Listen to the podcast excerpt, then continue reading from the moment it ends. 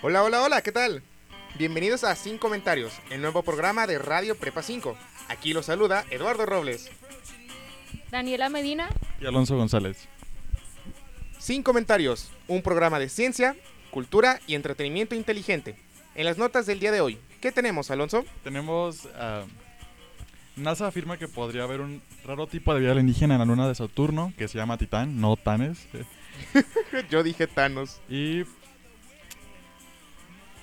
Amanda Hendricks dice que es posible que haya un poquito de vida en una luna de Júpiter. Así que está de verse. Ah, y el origen de la vida en el océano marino. ¿Qué más tenemos, Daniela? ¿Algo sobre una rata? Sí, bueno, se quedó una rata atorada en las alcantarillas y al parecer esto pues ocurrió en Alemania y es algo muy chistoso. Y también tenemos para los que les gusta mucho el aguacate, los tenis inspirados en el guacamole. El guacamole. ¿A quién de aquí le gusta el guacamole? Agua Lover. Muy bien, Agua Lover. Y por último, ¿hay más bacterias en tu teléfono que en el baño de tu casa?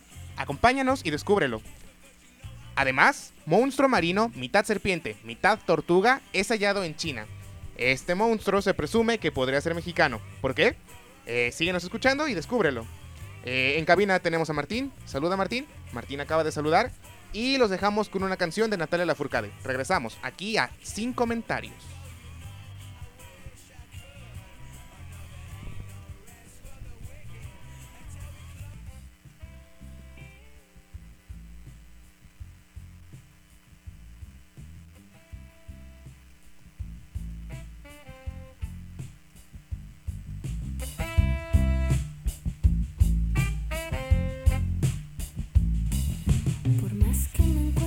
sorry.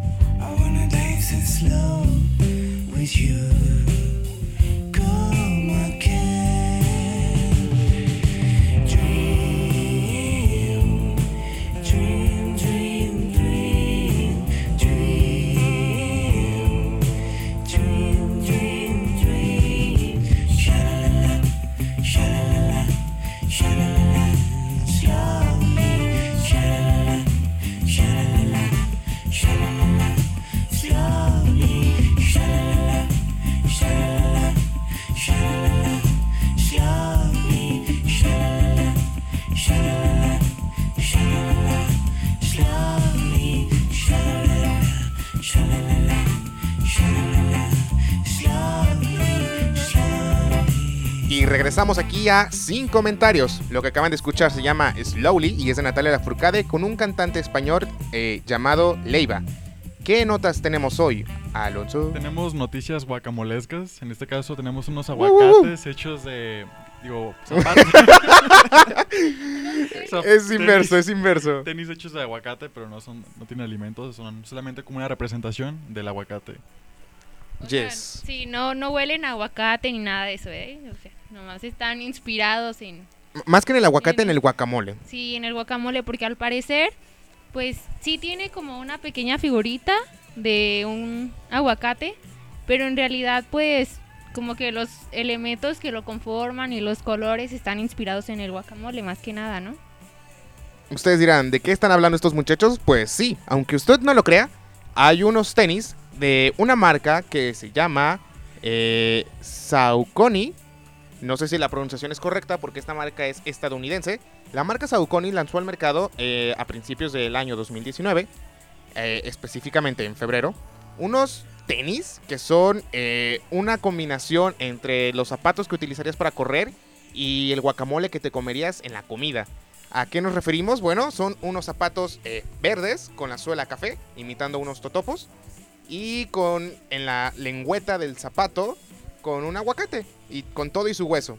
Eh, esto está aderezado, digámoslo, por pequeños cubitos rojos que simulan a Al- bueno, al parecer, yo pensé que era jitomate Ajá. por logicismos, que normalmente le echas jitomate al, al guacamole, y no, al parecer, pues es chile. chile, ¿no? Ujú. Ustedes, Alonso, ¿tú cómo preparas tu guacamole? Ah, le pongo cebollita, jitomate, ah, guacamole y limón, no sé. Pero lo interesante de aquí es de que se llaman Shadow 6000 Avocado Toast. Y pues sí, hiciste el alimento, está muy bueno, ¿eh? ¿Podrás repetirnos el modelo? Apunten. Es Shadow, así de sombra 6000 Avocado Toast. Los piden, pídenlos por Amazon.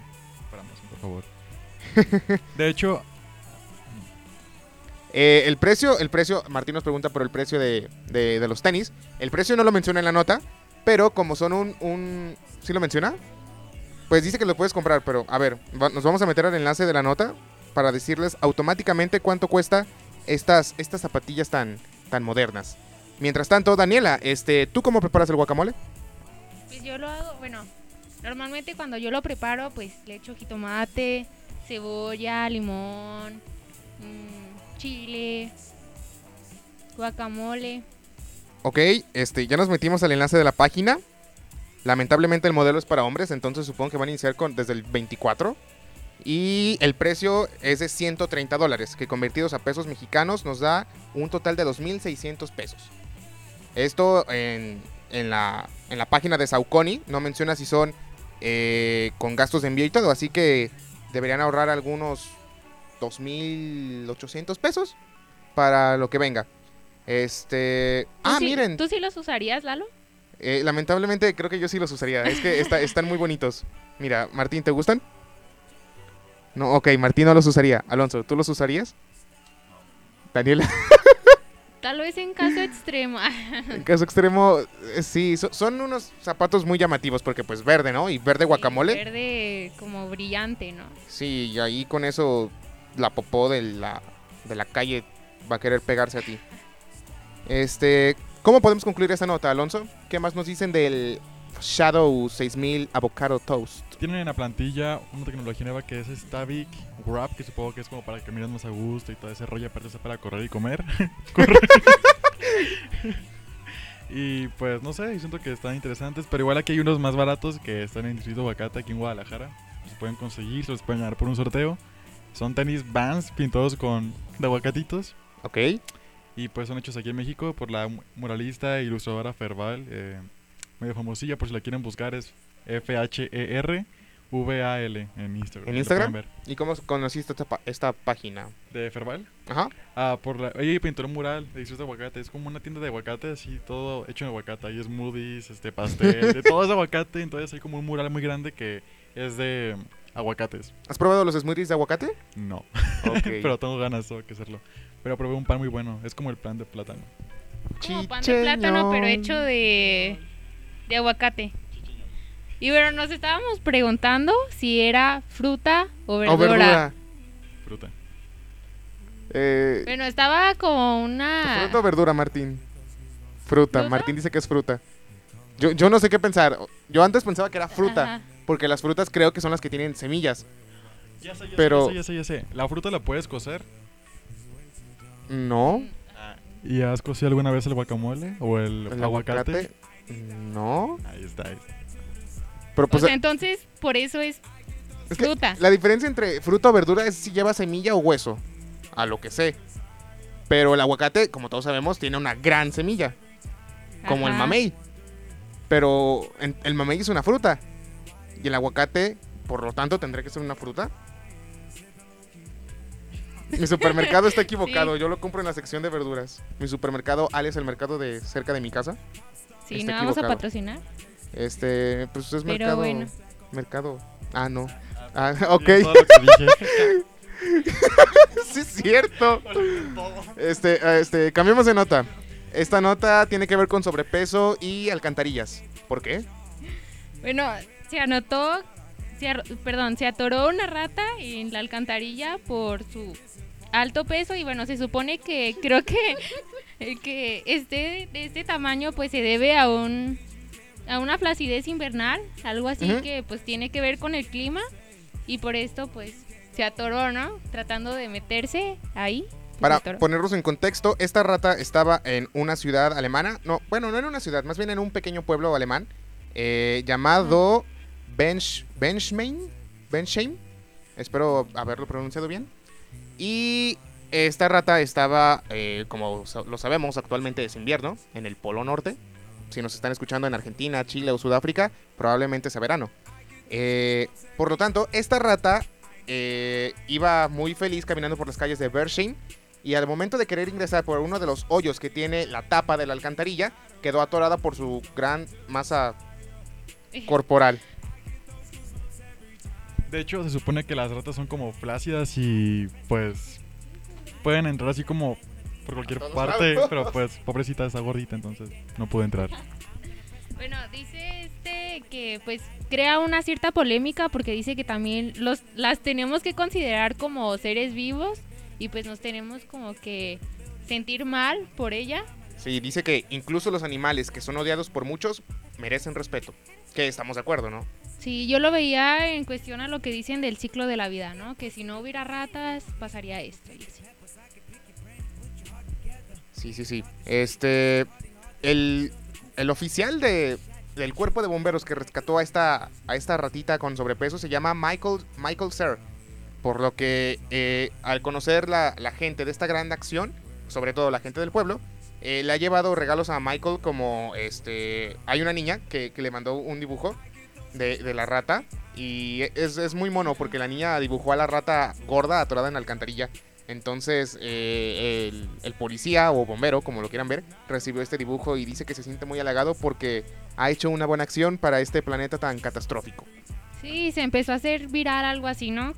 Trataron de hacerla viral para que todas las personas pues se dieran cuenta de este acto. Lo- Los videos son muy buenos porque tienen a... Es, una, es, un, es muy cómico. Pueden salir varios memes de esta rata atorada en, en la alcantarilla. ¿Algo más que quieran comentar, muchachos? Podríamos crear el hashtag aquí de Pray for la rata. Pray for la rata. Sí. Y Pray for bueno, la rata y por el sobrepeso.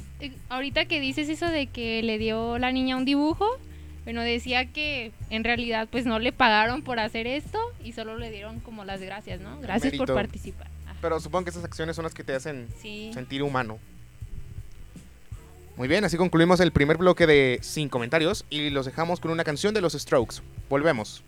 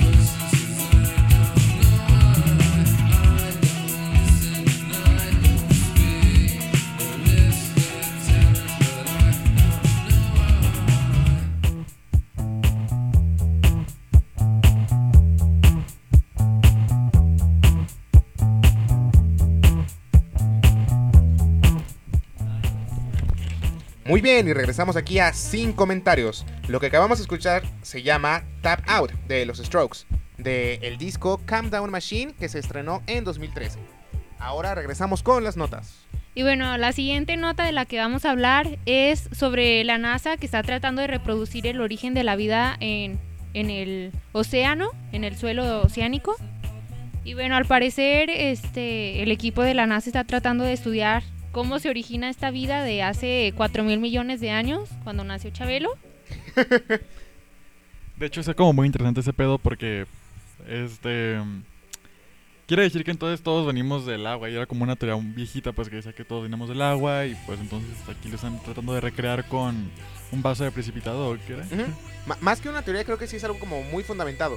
Porque al inicio de, al inicio de los inicios, cuando Chabelo ya estaba aquí, eh, podríamos decir que la Tierra era un lugar inhóspito, ¿no? Porque había gases de materiales este, que nos podrían matar fácilmente hoy en día flotando por ahí.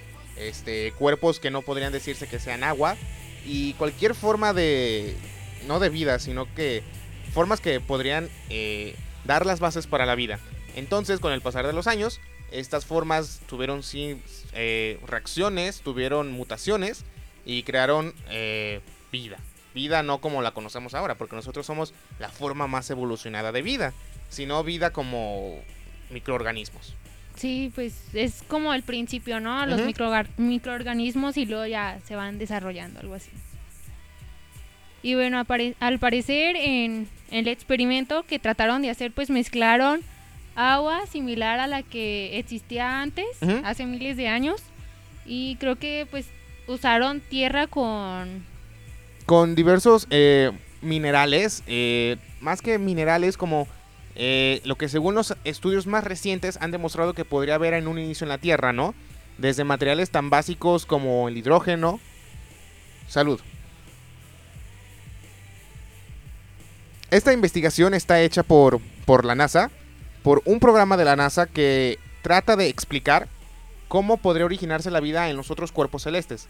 Porque, como lo sabemos, nosotros somos este, una de las formas de vida más avanzadas conocidas, porque somos la única.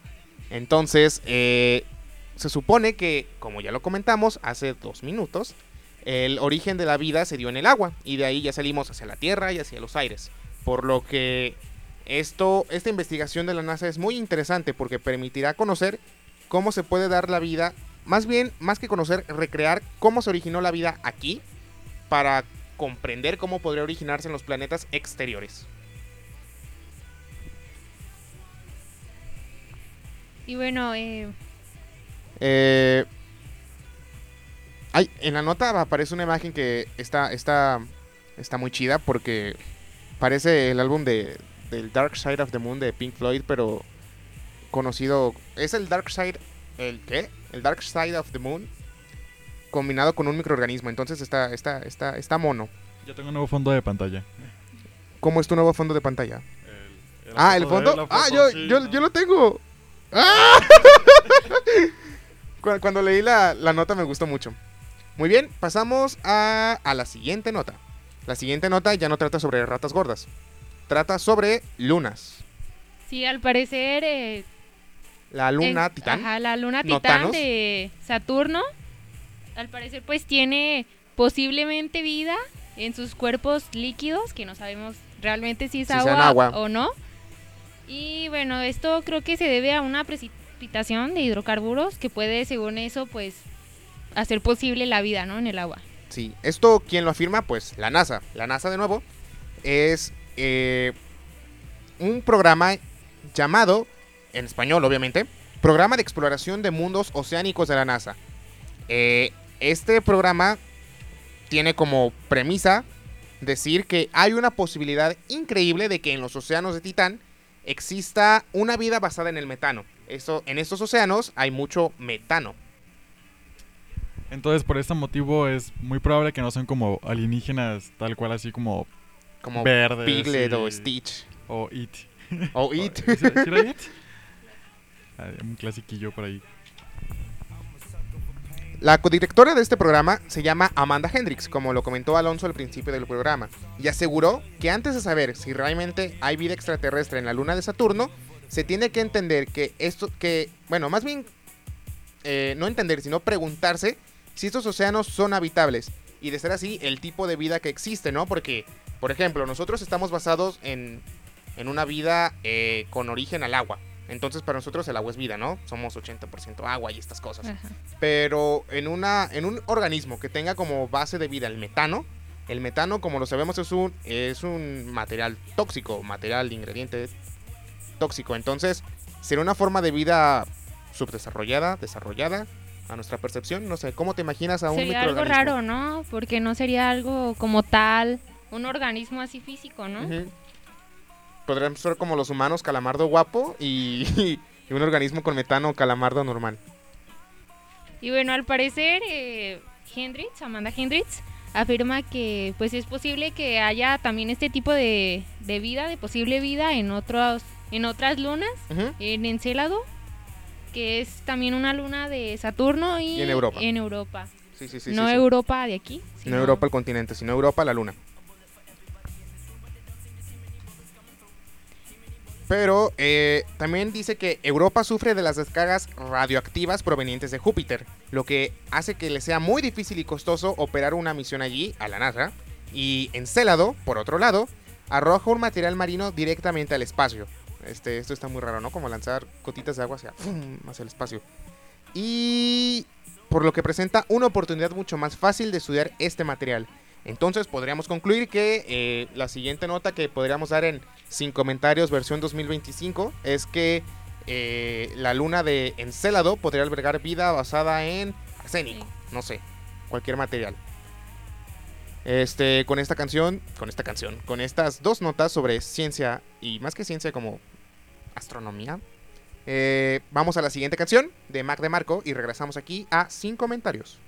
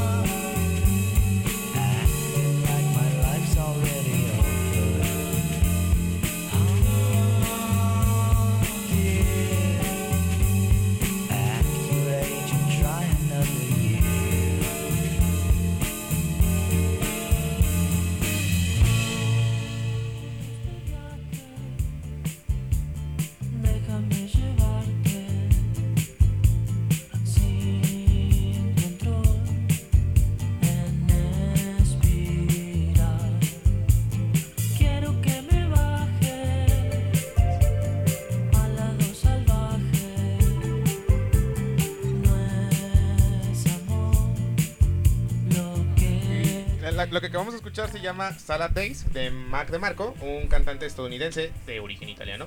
Este, con, bueno, su, nació en Estados Unidos, pero su familia es de Italia. Y este álbum es de 2014. ¿Con qué regresamos? Y bueno, regresamos con algo que los va a sorprender a todos. Hay más bacterias en tu celular que en el baño, al parecer, ¿no? Y bueno, la Universidad de Arizona es la que hizo este descubrimiento y estudió que, bueno, sacó de resultado de un estudio que a- al parecer el celular tiene 10 veces más bacterias que la tapa del baño, ¿no? Eso solo en Estados Unidos, porque en México aún es más alto. Y bueno, según el IMSS, el celular tiene 18 veces más bacterias de este de todo coco, que es lo que te puede dar como diarrea y ese rollo. Y estafilococos y difteroides y E. coli, que uh, está peligroso. El E. coli sí está Sí, el E. cañón. coli, cuídense del E. coli. Y eso porque la temperatura del teléfono pues propicia a que todo esté como tibiecito para las sea como un caldo ahí bien rico. Y así, pero la pregunta aquí es, chavos, ¿ustedes qué hacen con sus teléfonos o toque, aparte de tocarlos y así? ¿Qué han hecho de raro? Pues normalmente yo no hago nada raro con mi teléfono, no, no, nada más que sea... e- Esta pregunta es porque Alonso se hace algo que nos sacó de onda aquí en cabina. Es que les Este, comentaba, yo les comentaba de que Veamos la cara de Martín. el, el problema aquí era que yo cuando se me subió el teléfono, pues tiendo a chuparlos, al igual lamerlo tal cual, para poder pues limpiar La eh, pantalla, la cámara. cámara, generalmente. Au- Aunque a veces por cuestiones, no sé, como de ansiedad, puedes... Martín acaba de apagar las luces de cabina para que no lo veamos. Este... Por cuestiones como de ansiedad, a veces puedes como morder lápices, pero los celulares. celulares yo no muerdo. De hecho, hubo un caso de una tipa Ajá. que estaba cocinando, pero tocó el teléfono, o sea, eh, lo tocó y su niño, su niño se murió porque se infectó de, creo que de coli o algo así, y pues está cañón que yo siga vivo después de chupar mi teléfono. Pero es que imagínense, el teléfono va a todos lados donde vamos nosotros. ¿Cuántas bacterias Sí, a veces pues tren? traemos las manos sucias y lo agarramos aún así, nos los acercamos a la cara cuando hablamos y lo tocamos. Las así. manos, la cara, el trasero, porque hay gente que se lo pone pues en los bolsillos atrás, ¿no? Entonces, ¿qué tal si no se bañó, o si ese pantalón está sucio, o si guardó un chicle, un dulce? No sé, no sé. Hay muchas cosas para... Bueno, pero ustedes traten de limpiarlo, hay que tratar de limpiarlo más o menos. Lysol será su mejor amigo. O Desinfectante. desinfectante. El gel antibacterial también será su mejor amigo. La nota también comenta que Brenda Ramírez Vega, eh, coordinadora auxiliar de salud pública del Seguro Social en Chihuahua, destacó que estas bacterias causan enfermedades infecciosas que se contagian muy fácilmente, como lo comentó Alonso, la diarrea, y algunas muestran resistencia a los antibióticos, por lo que es eh, no, no imposible tratarlas, pero sí es un proceso un poco desgastante y no complicado. Sí, pero... es más, más difícil pues tratar de eliminarlas. Oh, sí. ¿Qué más menciona la nota? Las bacterias tienen... eh, ¿Qué más menciona la nota, Lalo? Ah, bueno, Lalo, pues las bacterias tienen capacidad de adherirse a este material inerte por medio de moléculas en sus membranas.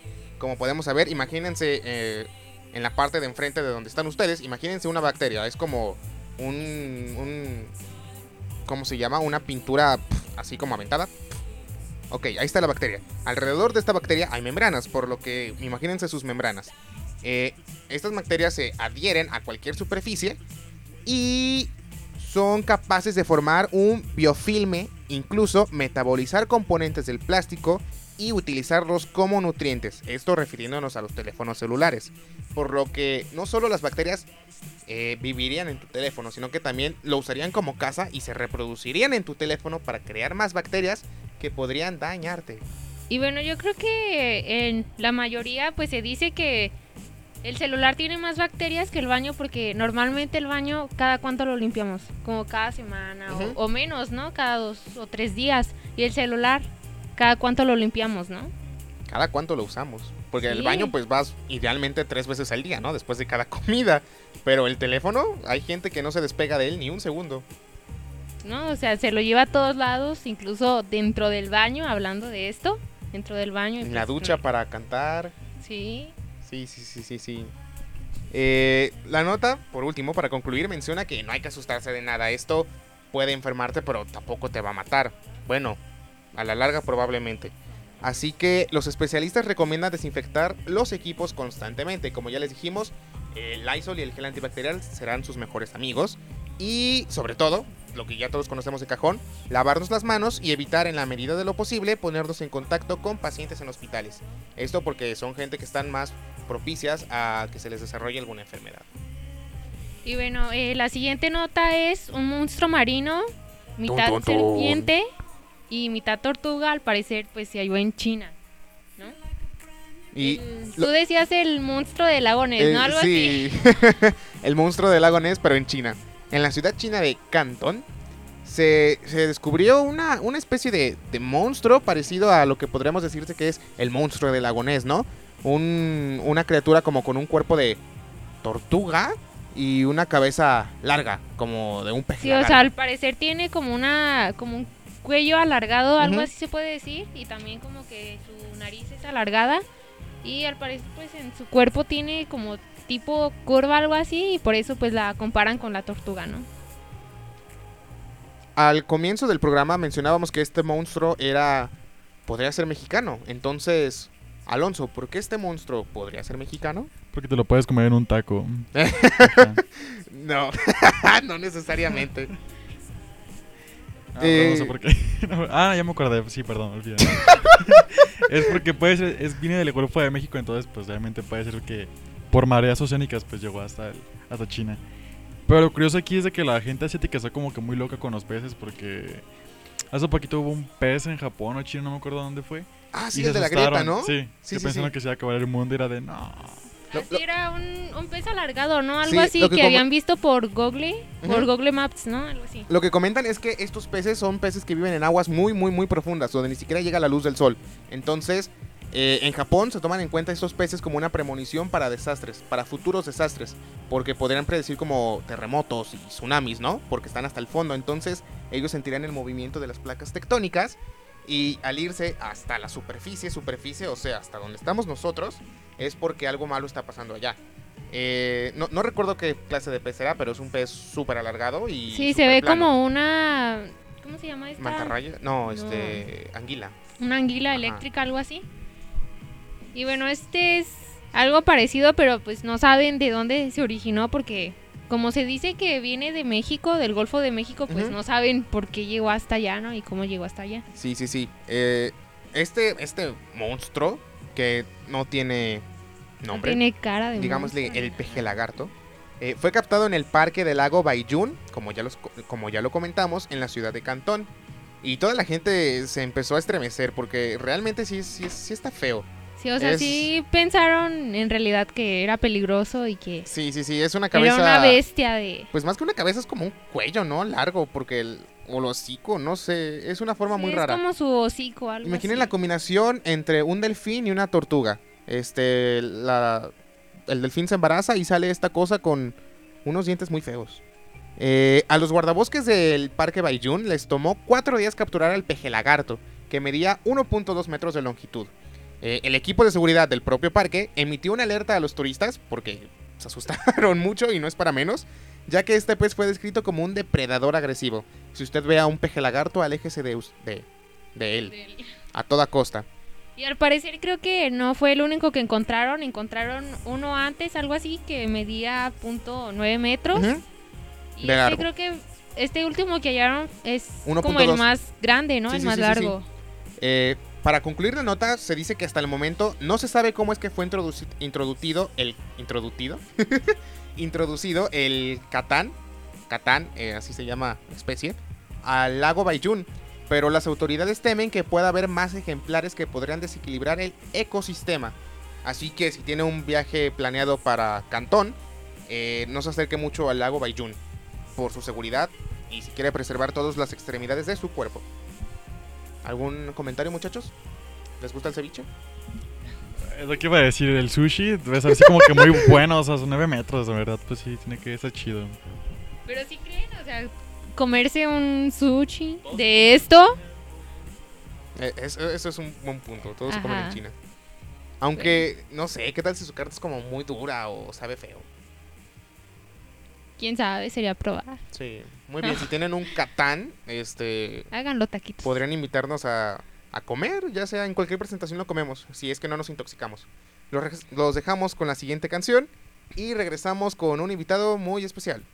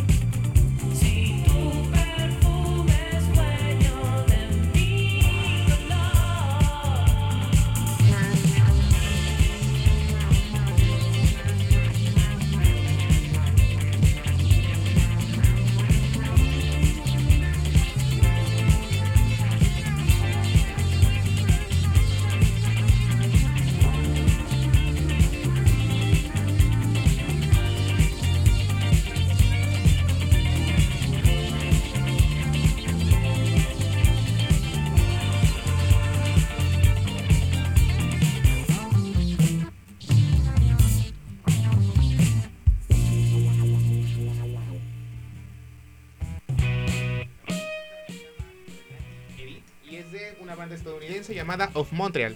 eh, que si les interesa va a tener un concierto aquí en Guadalajara el 11 de mayo, en un festival que no diré su nombre por cuestiones de patrocinio, pero que estará Tame Impala, Phoenix y The Chemical Brothers. Este, regresamos y tenemos a un invitado muy especial. Saluda, invitado especial.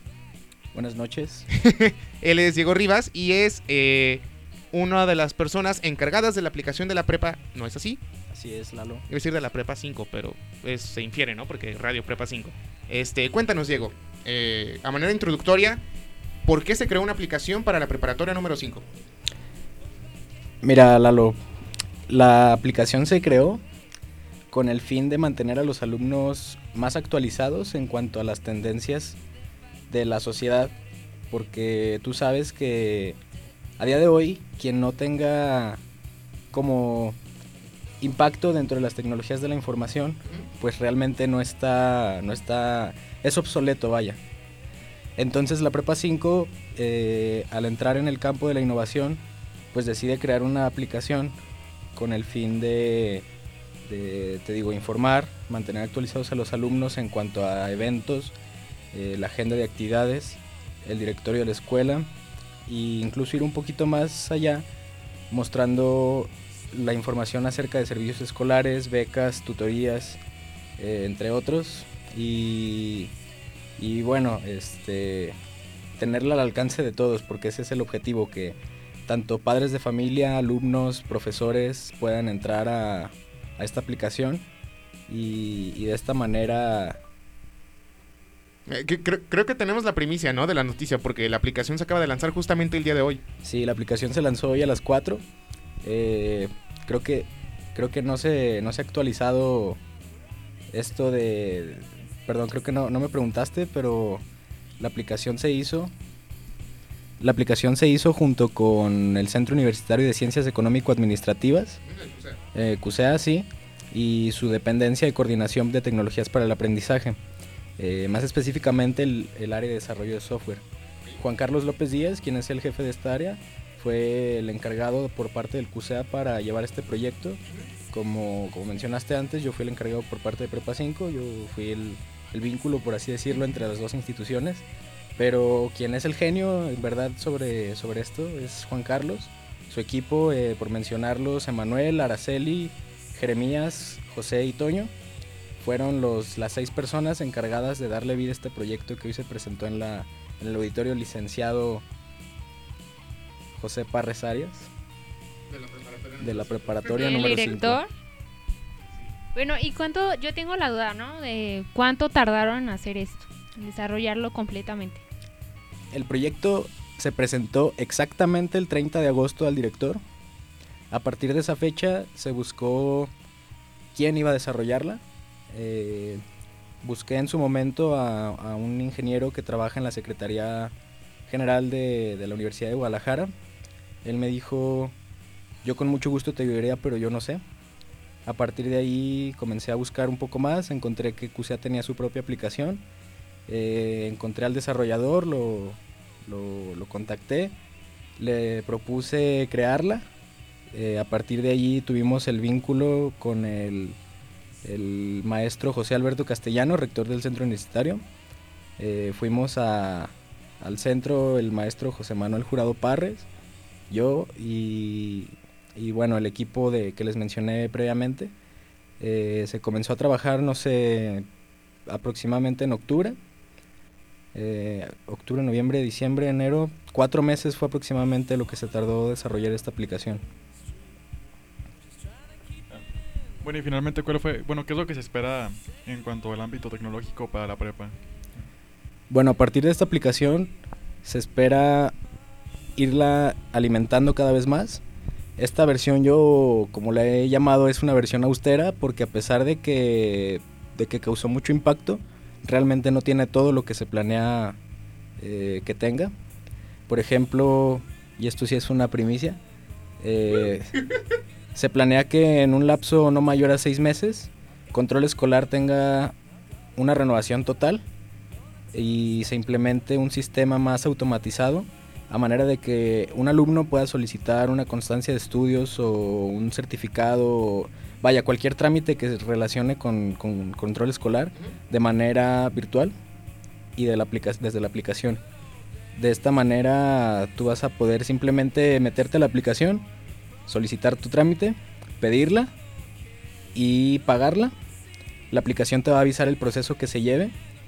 Esto obviamente no va a ser automatizado, tiene que haber una persona detrás que vaya que vaya dando ese seguimiento, pero en la aplicación tú vas a poder ver el seguimiento que se le ha dado a tu trámite y a partir de allí eh, la aplicación también te avisa cuando está lista, tú llevas tu orden de pago y la recoges. El proceso ahorra mucho tiempo, ya no tienes que estar haciendo filas en control escolar para que tu secretaria tenga que atenderte de mala manera, desafortunadamente. Entonces yo lo veo como beneficioso para las dos partes. Las secretarias van a automatizar su trabajo, van a ser más eficientes, más rápidas y los alumnos, bueno, van a poder hacer sus trámites más cómodamente, que es, es a lo que se pretende llegar. Ok, Y esta aplicación eh, define a Prepa 5 como la innovación, ¿no? Porque Prepa 5 es la primera preparatoria en toda la red UDG que tiene una aplicación. En toda la red universitaria, te voy a, a ser sincero, solamente JUSEA está actualizado en el campo de las aplicaciones. ¿Ok? porque no es el único centro universitario que tiene una aplicación. También Quad tiene una aplicación, CUSEI tiene una aplicación, pero no, desafortunadamente las humanidades no. Espero. Quizás si algún día me invitan a participar pueda... Nos tienes al lado, puedes ir. Muy bien, Lalo. Eh, entonces, ¿me puedes repetir la pregunta, perdón? Pues no, no era tanto como pregunta, era como afirmación de Prepa 5 estaba la innovación porque Ah, es la primer preparatoria en tener una aplicación, ¿no? Sí, te decía, entonces en toda la red universitaria, si hay escuelas que tienen que tienen una aplicación no propia como, como institucional, por ejemplo, CUSEI ha desarrollado varias que son como para rutas de, de automóviles, de tráfico, bla, bla, bla. Pero como institucionales, tal cual, solamente CUSEA, Quad. CUSEI y ahora se suma Prepa 5. Entonces, si tú tomas en cuenta que a nivel media superior hay actualmente 22 preparatorias metropolitanas y como 70 regionales, más los módulos y todo lo que tiene SEMS, eh, pues la prepa sí, como tú dices, representa un símbolo de innovación. ¿Y dónde podemos encontrar la aplicación? ¿En qué plataformas? Eh, como te mencioné al principio, Ajá. se pretende que esté al alcance de todos. Entonces tú puedes descargarla tanto en, en la Play Store como en la App Store. Completamente gratuita. Completamente gratuita, claro. Y te digo, como quien la desarrolló fue el Centro Universitario de Ciencias Económico-Administrativas, pues eh, la cuenta en la que está subida obviamente es de CUSEA. Eh, aquí sí... Quiero, quisiera dar como el, el agradecimiento al maestro Alberto Castellanos, que fue gracias a él que se pudo dar esta vinculación con, con su aceptación del proyecto. Y pues bueno, a ver qué más se innova después. ¿Alguna pregunta en cabina, Martín? ¿No? Muy bien, pues ya lo saben, pueden buscar la aplicación de Prepa 5 en Play Store y App Store. Y cualquier cosa, pueden ir a la prepa y preguntar si tienen, si, si tienen problemas con la app, ¿dónde pueden como comentarlos? Pueden ponerlo directamente en las reseñas de la aplicación en la tienda de aplicaciones. Pueden enviar un correo electrónico al contacto que está como desarrollador. es- Ese pertenece a Juan Carlos López Díaz, el que les mencioné antes. O pueden venir directamente a la prepa en cómputo, el área de soporte técnico, es donde estoy. Entonces cualquier, cualquier medio este, es aceptable para recibir dudas, sugerencias y Que es el módulo A, tercer propuestas. piso hasta el fondo, ¿no? Así es, Lalo. Muy bien. Este, Diego, muchas gracias. ¿Algo que quieras decirle a nuestro extenso auditorio? Bueno, yo sé que son muchas personas, entonces no, no creo, creo que no podría irme de uno por uno, pero gracias por el tiempo. Muy bien. Muchachos, despídanse. Bueno, te agradecemos, Diego, que hayas estado aquí y pues nos hayas sacado de algunas dudas sobre la aplicación. Y bueno, creo que sería todo del programa. Espero les haya gustado. A nosotros nos gustó mucho este programa sobre ratas y bueno, y más. Eh, pues los dejamos con una canción, no sin antes despedirnos. Yo fui Alonso González. Yo fui Daniela Medina. Yo fui y sigo siendo Lalo Robles. Diego Rivas. En cabina tenemos a Martín y los dejamos con una canción de un grupo argentino llamado Banda Los Chinos que se llama Vámonos de viaje. Nos vemos.